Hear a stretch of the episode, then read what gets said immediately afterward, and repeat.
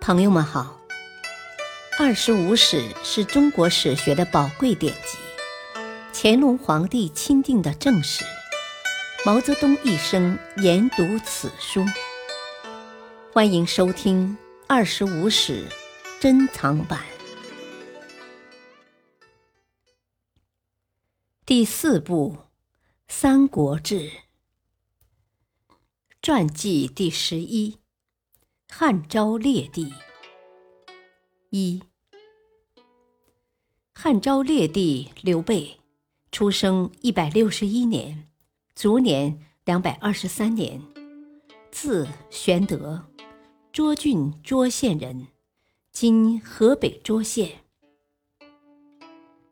汉景帝中山靖王刘胜的后裔，其祖上曾任县令，父。亦为吏，早逝。刘备少年时常与母亲一道贩履织席，但自幼便有乘坐鱼宝盖车及皇帝所乘的专车的大志。十五岁时外出求学，拜著名学者卢植为师。灵帝末年，黄巾军起义，二十三岁的刘备在大商人张世平。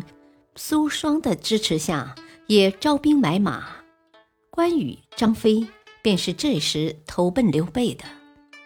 刘备率军参与镇压黄巾军建功，在中平二年（一百八十五年），被授予安喜县尉，今河北定县东。郡都邮因公到该县，大摆架子，刘备求见而不得见，大怒。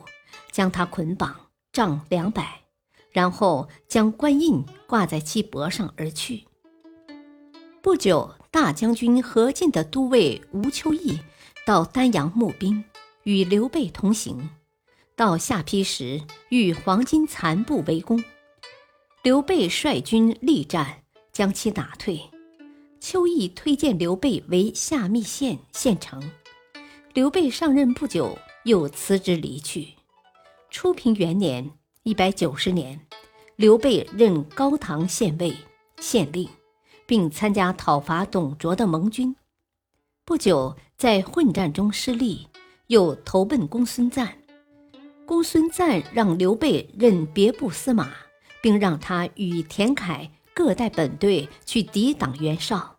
因战功，让其代理平原县令、平原相等。兴平元年。一百九十四年，曹操攻徐州，徐州牧陶谦求救于田楷，田楷请刘备一道去救，击退曹军。陶谦又给刘备增兵四千，请其屯兵小沛，并上表请朝廷任命其为豫州刺史。刘备在此时纳甘夫人为妾。不久，陶谦病重。临死前，请徐州让与刘备。刘备代理徐州牧。建安元年（一百九十六年），曹操控制朝廷后，曾拉拢刘备，任命其为镇东将军，封宜城亭侯。袁术兵犯徐州，刘备率军相拒，相持月余，吕布趁机夺下下邳。刘备败后去投曹操，曹操对刘备甚为热情，以朝廷的名义任命他为豫州牧，又让他到沛城收集残部，提供军粮，增加军队去打吕布。刘备兵败被围，曹操又派夏侯道救援。再败后，曹操于建安三年（一百九十八年）亲自带军来打吕布，将其擒斩。曹操又上表让献帝任命刘备为左将军，与其出行则同车，宴坐则同席。建安四年，献帝给岳父董承一代中密诏，要他联络力量诛曹操。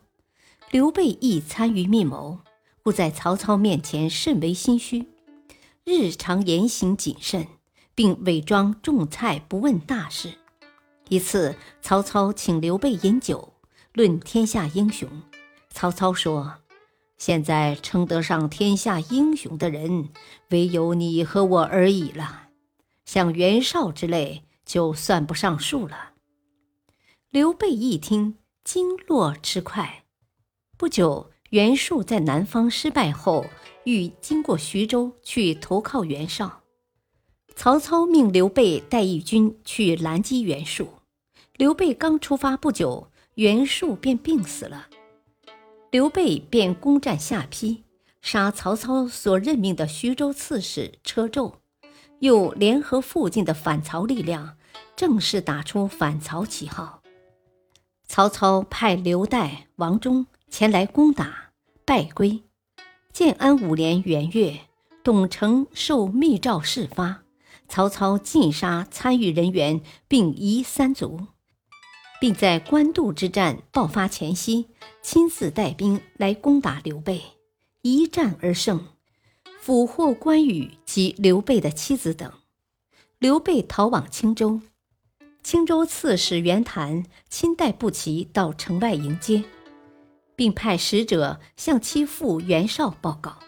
袁绍亲自出邺城两百里来迎刘备。刘备在这里待了一个多月。以前打散的部下又纷纷汇聚拢来，虽当时袁绍实力很强，但刘备感到他绝不是可以依靠的人，准备离开，便劝袁绍联络刘表。袁绍却派刘备去汝南开辟打击曹操的第二战场，刘备趁机把部队拉出来。这时，关羽、张飞又来归刘备。刘备又收编军队数千人，曹操派蔡阳来攻打刘备，被杀。建安六年（两百零一年初），曹操击败袁绍后，便亲自带兵来攻打刘备。刘备败后向南撤退，并派樊竹、孙乾去向刘表表达依附之意。感谢收听，下期播讲二。